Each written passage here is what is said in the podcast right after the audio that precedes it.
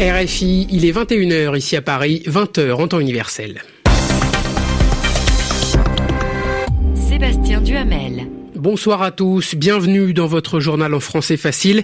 Avec moi pour le présenter Sylvie Berruet. Bonsoir Sylvie. Bonsoir Sébastien, bonsoir à tous. À la une, le rendez-vous sur le G5 Sahel aujourd'hui en France. Paris affirme que le budget nécessaire pour financer la première année d'opération est réuni. De nouvelles manifestations en Palestine pour dénoncer encore la décision américaine de reconnaître Jérusalem, capitale d'Israël. De son côté, l'organisation de la coopération islamique était réunie aujourd'hui en Turquie. Elle appelle à la reconnaissance de Jérusalem-Est comme capitale d'un État palestinien. Aux États-Unis, les républicains n'ont plus qu'une courte majorité au Sénat. Le candidat Roy Moore, touché par des scandales sexuels, a perdu l'élection d'hier. C'est le démocrate Doug Jones qui gagne. Et puis nous terminerons par ce, jour, ce journal par du sport avec ce nouveau cas possible de dopage dans le monde du cyclisme. C'est le Britannique Chris Froome qui est concerné. Le journal. Le journal en français facile. On commence avec euh, cette réunion sur le G5 Sahel. Le président français Emmanuel Macron avait convié, avait invité aujourd'hui les cinq chefs d'État membres de cette force antiterroriste. Le rendez-vous s'est tenu à la Selle Saint-Cloud en banlieue parisienne. Les discussions portaient sur le financement de ce G5 et des progrès ont été annoncés, à savoir la contribution des Émirats arabes unis à hauteur de 30 millions d'euros. La question du budget est ainsi réglée à court terme, Gaël Lalex, mais elle inquiète toujours à plus long terme. Avec la contribution des Émirats et les 100 millions d'euros de l'Arabie saoudite, le G5 dispose maintenant du budget nécessaire à sa première année d'opération. Enfin, selon Paris, qui estime les besoins de la force à 250 millions d'euros. Les calculs des pays sahéliens tournent plutôt autour des 423 millions d'euros. Quoi qu'il en soit, on ne parle ici que de la première année de fonctionnement de la force. Que se passe-t-il ensuite? La question inquiète les pays sahéliens. Un membre de la délégation malienne nous confiait tout à l'heure qu'une force conjointe de cette ampleur a besoin de financement durable. Les membres de la force n'ont donc pas abandonné la piste des Nations Unies. Ils espèrent qu'une résolution invoquera le chapitre 7 de la charte de l'institution. Ce chapitre autorise l'usage de la force en cas de menace contre la paix. Un processus au sein de l'ONU assurerait ainsi un financement sur plusieurs années. D'ici là, le prochain rendez-vous aura lieu à Bruxelles le 23 février où une conférence de donateurs sera organisée, c'est-à-dire une réunion où tous les pays et institutions intéressés par le G5 Sahel pourront contribuer financièrement. Et notre question d'argent, Sébastien, elle concerne cette fois le budget de l'Organisation des Nations Unies. Oui, le budget de fonctionnement de l'ONU pour la période 2018-2019 doit être approuvé par les 193 États membres avant la fin du mois. Et les États-Unis aimeraient bien le voir diminuer. Les services de l'ONU ont estimé leurs besoins à 5,4 milliards de dollars, soit 200 milliards de moins que le budget 2016-2017. Mais selon des sources diplomatiques, auprès de l'agence France-Presse, Washington réclame une réduction supplémentaire de 250 millions de dollars. La décision américaine reconnaissant Jérusalem comme capitale d'Israël fait toujours des vagues. Des milliers de Palestiniens ont une nouvelle fois manifesté aujourd'hui dans les territoires occupés, et cela pour le septième jour consécutif. Des affrontements ont notamment éclaté à Ramallah, Bethléem ou encore Naplouse. Notre correspondante Marine Vlaovic était quant à elle à Hébron, dans le sud de la Cisjordanie. Là-bas, l'armée israélienne a violemment dispersé le rassemblement en fin de matinée. Reportage. Certains portent un t-shirt où est inscrit Jérusalem, capitale éternelle de la Palestine. Les manifestants sont descendus en nombre à Hébron ce jour-ci pour demander à Donald Trump de revenir sur sa décision. Kamal Ahmed est le gouverneur de la province d'Hébron. C'est très important, c'est pour ça qu'il y a tout le monde aujourd'hui. Et nous voulons dire à la communauté internationale, c'est la dernière chance de parler de paix, c'est peut-être la dernière fois. Mais l'armée israélienne postée aux portes de la vieille ville d'Hébron disperse vite le cortège à coups de bombes assourdissantes, de gaz lacrymogène et de balles en caoutchouc. La panique s'empare de la foule. Rinad Karaja, étudiante, a trouvé refuge dans un commerce.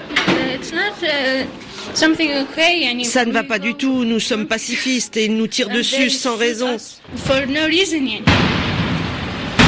Les soldats envahissent le centre-ville de la plus grande agglomération de Cisjordanie et lancent plusieurs assauts sur les manifestants. Certains invoquent des prières.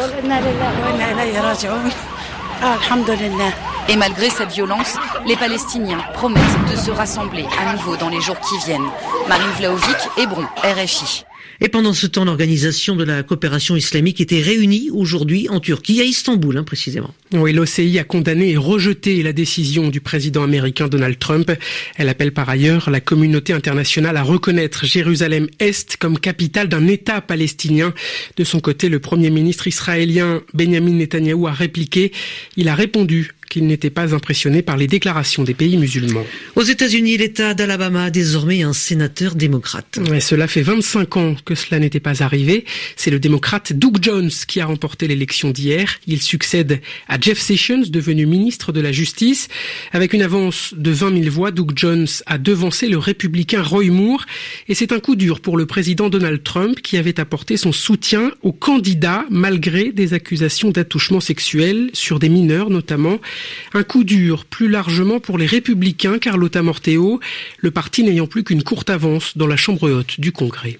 Les républicains ne sont désormais majoritaires que d'une seule voix au Sénat. De quoi réjouir les démocrates qui pourront ainsi jouer sur les divisions au sein du parti républicain pour entraver l'agenda de Donald Trump. Peut-être pas sur la réforme fiscale qui, sauf retard, devrait être votée en décembre, c'est-à-dire avant l'investiture de Doug Jones en janvier, mais probablement la Maison Blanche aura plus de mal à faire passer au Sénat une réforme de l'immigration trop radicale ou à confirmer le budget pour le mur à la frontière mexicaine ou encore à faire valider la nomination de juges trop conservateurs à la tête des tribunaux fédéraux. La victoire du démocrate Doug Jones en Alabama est aussi intéressante pour ce qu'elle dit sur les stratégies de campagne des deux partis. Non, les conservateurs modérés n'ont pas pris à la légère les accusations d'attouchement sexuel de Roy Moore. Ils ont été nombreux à se détourner du candidat républicain à cause de son comportement. Et oui, les démocrates gagnent quand ils réussissent à mobiliser la communauté afro-américaine en choisissant un candidat qui, au-delà des beaux discours, a fait ses preuves. Doug Jones était le procureur qui avait fait condamner des membres du Ku Klux Klan pour un attentat dans une église noire, alors que l'affaire avait été classée depuis près de 40 ans. Des explications signées Carlotta Morteo. Le monde du cyclisme confronté à une éventuelle nouvelle affaire de dopage. Cette fois-ci, c'est Chris Froome, quatre fois vainqueur du Tour de France, qui est concerné. Il a également remporté le Tour d'Espagne cette année. Et c'est sur cette compétition, justement, qu'un contrôle antidopage pose problème. Un taux de salbutamol trop important a été détecté. Il s'agit d'une substance utilisée notamment pour soigner l'asthme, maladie respiratoire dont souffre précisément le coureur cycliste. Pour autant, il faut encore parler de contrôle anormal. Ce n'est qu'à l'issue de la procédure ouverte par l'Union cycliste internationale que ce contrôle sera qualifié de positif ou non. Pour en parler, Martin Guez est avec nous en studio. Bonsoir Martin. Bonsoir Sébastien, bonsoir à tous. Alors concrètement Martin, que risque le coureur Christopher Froome? Le Britannique peut tout perdre ou alors passer entre les gouttes. D'un simple avertissement à une suspension de deux ans, difficile d'en savoir plus à ce stade de la procédure. Seule certitude, si sa culpabilité est reconnue, Chris Froome perdra le bénéfice de sa victoire dans le Tour d'Espagne, là où il a été contrôlé. Pour l'heure, le coureur britannique n'est même pas soumis à une suspension provisoire, car le sulbutamol est autorisé par l'Agence mondiale antidopage pour soigner l'asthme, mais Froome a largement dépassé le seuil autorisé deux fois la norme réglementaire. Un cas de dopage est présumé, la présence à haute dose de salbutamol ayant des effets anabolisants, c'est-à-dire que le médicament développe la masse musculaire et améliore les performances du coureur. Une présence anormale que son camp tente de justifier en invoquant une accentuation de son asthme pendant la course et les conseils de son médecin pour augmenter les doses.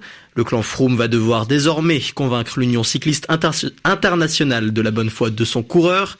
Si par le passé, certains en sont déjà sortis indemnes, d'autres ont été plus lourdement sanctionnés, 9 mois de suspension pour l'Italien Diego Ulissi en 2015 pour un taux comparable. Pour l'heure, en tout cas, le rêve annoncé par Chris Froome lui-même de gagner les trois grands tours en 2018, le Tour d'Italie, le Tour de France et le Tour d'Espagne, est en suspens. Merci Martin Guez. Et puis un dernier mot d'économie avant de se quitter. Dassault Aviation, le constructeur français annonce qu'il rompt son contrat avec Safran pour cause de retard dans le développement du moteur d'un jet d'affaires, le Falcon 5X. Le projet est ainsi abandonné. 21h10 ici à Paris. Merci à Sylvie Berruet d'avoir présenté avec moi et merci à vous pour votre fidélité à la radio du monde.